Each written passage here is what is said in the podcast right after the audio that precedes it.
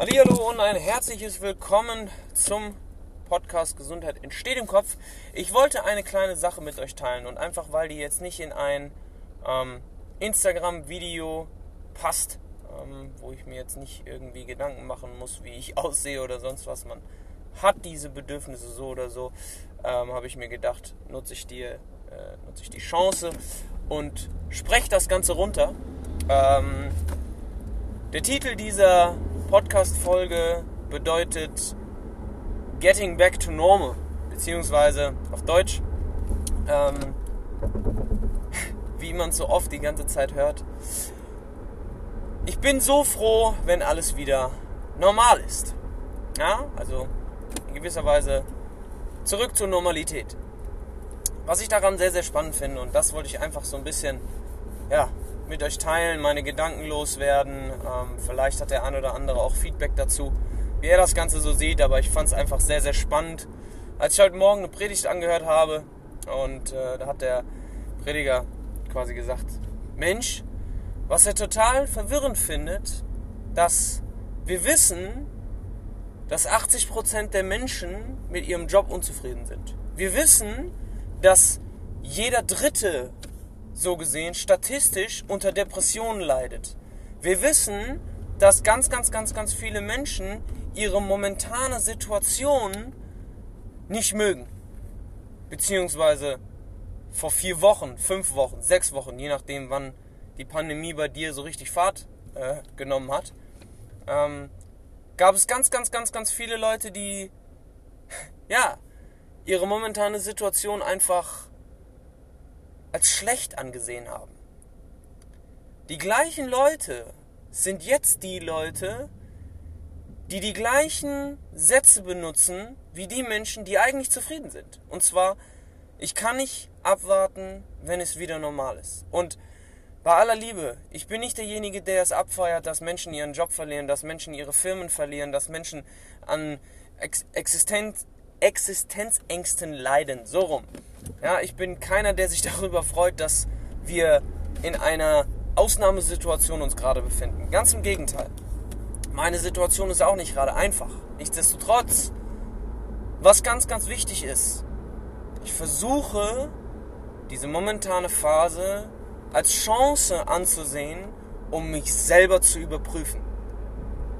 Weil es ist doch die Ironie in sich selbst, wenn du vor sechs Wochen dich jeden zweiten Tag darüber genervt hast, dass deine Arbeitskollegin total nach Mundgulli stinkt, so nach dem Motto.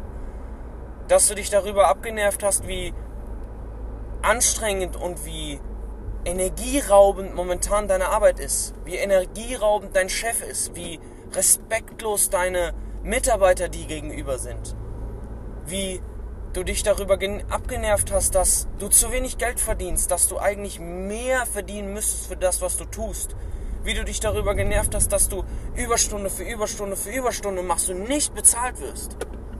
Ja, wie du dich tagtäglich darüber genervt hast, dass das Fitnessstudio nur bis 8 aufhat, obwohl du bis 7 arbeiten musst und dann immer nicht schaffst, richtig trainieren zu gehen.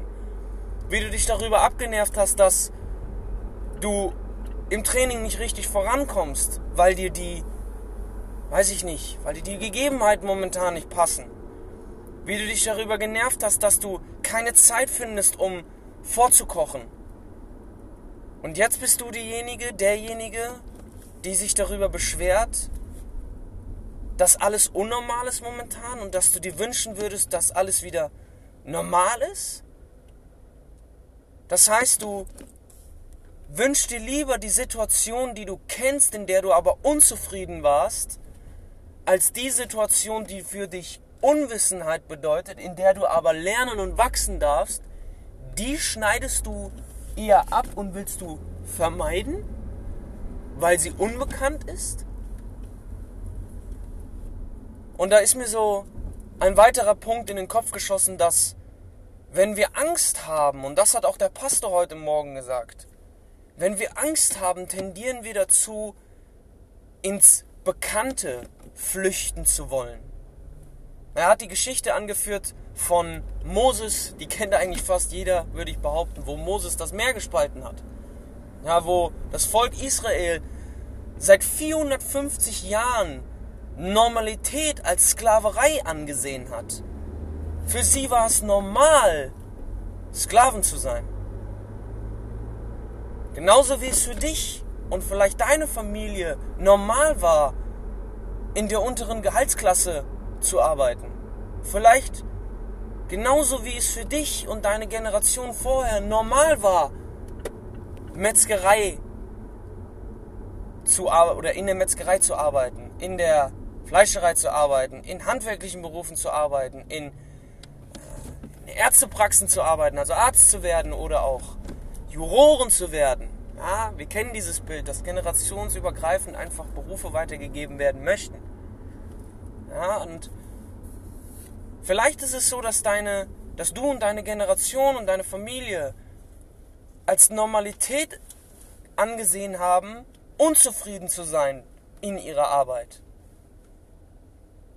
Ja, und das Volk Israel damals war genauso, dass sie die Sklaverei als Normalität für sich angesehen haben. Und dann kam Moses und meint auf einmal, yo Leute, ich führe euch jetzt aus, Israel, äh, aus Ägypten raus und befreie euch nach 450 Jahren von eurer Normalität.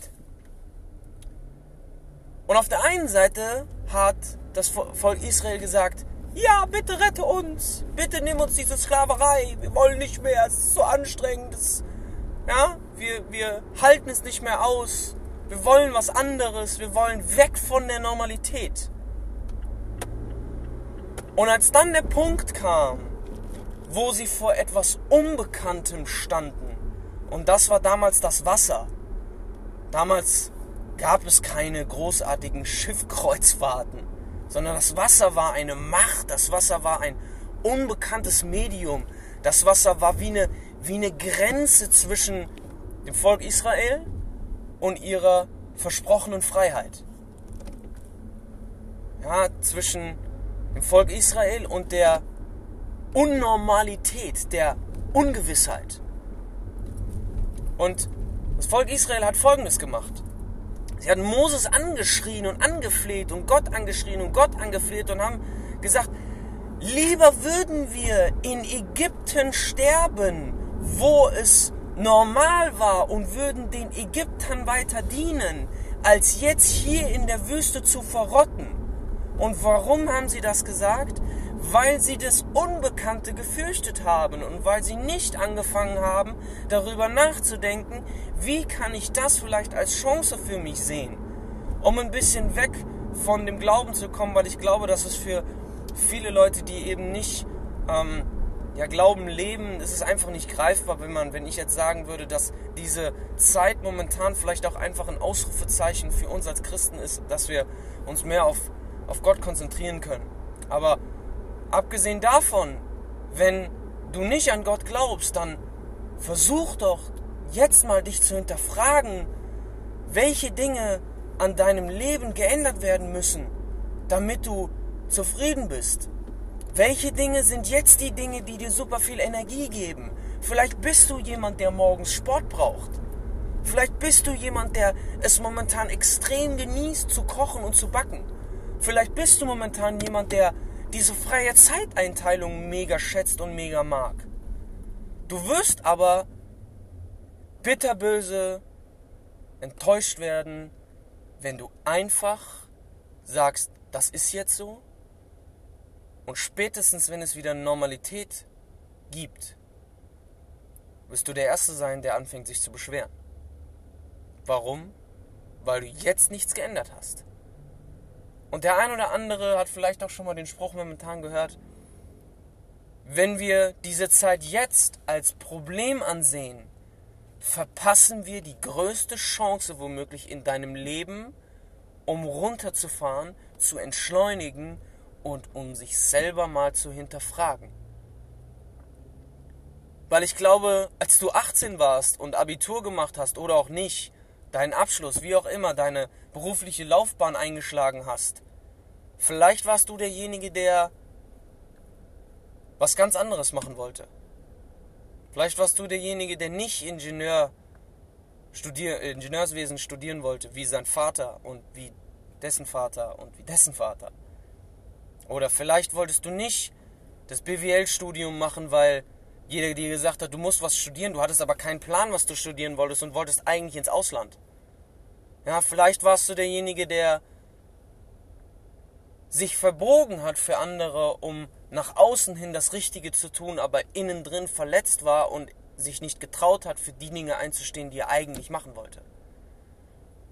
Dann ist jetzt genau der Zeitpunkt, um innezuhalten und um mal zu fragen, was kann ich jetzt schon verändern, um in zwei, drei, vier, fünf, sechs Wochen, je nachdem wie das Ganze geht, wir wissen es nicht, aber um jetzt die Weichen zu stellen, um in der kommenden Normalität eine gewisse Unnormalität zu schaffen, die aber dich zufriedenstellt. Wie wäre das? Stell's dir vor. Stell dir mal vor, du hast jetzt die Möglichkeit, eine Gewohnheit zu implementieren, die dich jeden Tag gut gelaunt aufstehen lässt. Stell dir mal vor, wie das wäre. Wenn du jeden Tag aufwachen würdest und würdest dir denken, damn, habe ich Bock auf den Tag. Ja, für viele Leute ist das völlig, völlig irre. Für viele Leute, die würden sagen, sag mal, was, was ist denn mit dir? Und dann kommt dieser typische Satz, also, das bin ja nicht ich, ne? Also ich bin ja ein Morgenmuffel. Wer hat dir das denn gesagt? Nochmal, wer hat dir denn gesagt, dass du ein Morgenmuffel bist? Hast du dir das selber gesagt? Die ganze Zeit über? Und glaubst es deswegen, weil du dir das über 10, 15 Jahre selber gesagt hast? Oder bist du vielleicht gar kein Morgenmuffel, weil du nie versucht hast, keiner zu sein? Versteht ihr, worauf ich hinaus will? Dass jetzt momentan eine Zeit ist, wo wir nicht anfangen sollten, uns über die Unnormalität zu beschweren und uns die Normalität zurückzuwünschen, die, um ehrlich zu sein, 70 Prozent von euch nicht ganz cool finden. Ja? Warum wünschen wir sie uns zurück, wenn wir jetzt schon etwas verändern können, um in Zukunft vielleicht einfach ein bisschen zufriedener zu sein? Das ist so die kurze, knackige, vielleicht noch ein bisschen längere Message, die ich dir mitgeben will, weil ich glaube, dass es an der Zeit ist, dass wir so ein bisschen auch aufwachen. Ja, vielleicht ist es gerade eine Zeit für, wo viele Leute sich jetzt schon in ihrem Kokon ja, zurückziehen dürfen und danach vielleicht als Schmetterling weiterfliegen können. Jetzt ganz schön angehaucht, ne? Dieses Bildchen im Kopf. ich glaube, ihr wisst, was ich meine. In diesem Sinne, geht es an. Ich kann es euch nur ans Herz legen. Ich habe die letzten zwei, drei Wochen angefangen damit, ähm, meinen Bedürfnissen nachzugehen, die ich lange habe schleifen lassen und es fühlt sich einfach echt gut an. Und man fühlt sich selber irgendwie mehr zu Hause. Man fühlt sich selber irgendwie ein bisschen mehr frei, weil man einfach die Dinge jetzt umsetzt, wo man dachte vorher keine Zeit für zu haben. Und ich freue mich schon auf die Zeit, wo das, wo ich jetzt die Gewohnheiten implementieren kann und implementiert habe, um in drei, vier, fünf Wochen oder vielleicht auch Monaten, mir egal, ja, um dann einfach sagen zu können, geil, ich habe die Zeit genutzt. In diesem Sinne, Leute, denkt dran, Gesundheit entsteht im Kopf. Bleibt gesund, bleibt in Bewegung, habt euch lieb und wir sehen uns bzw. hören uns bei der nächsten Folge.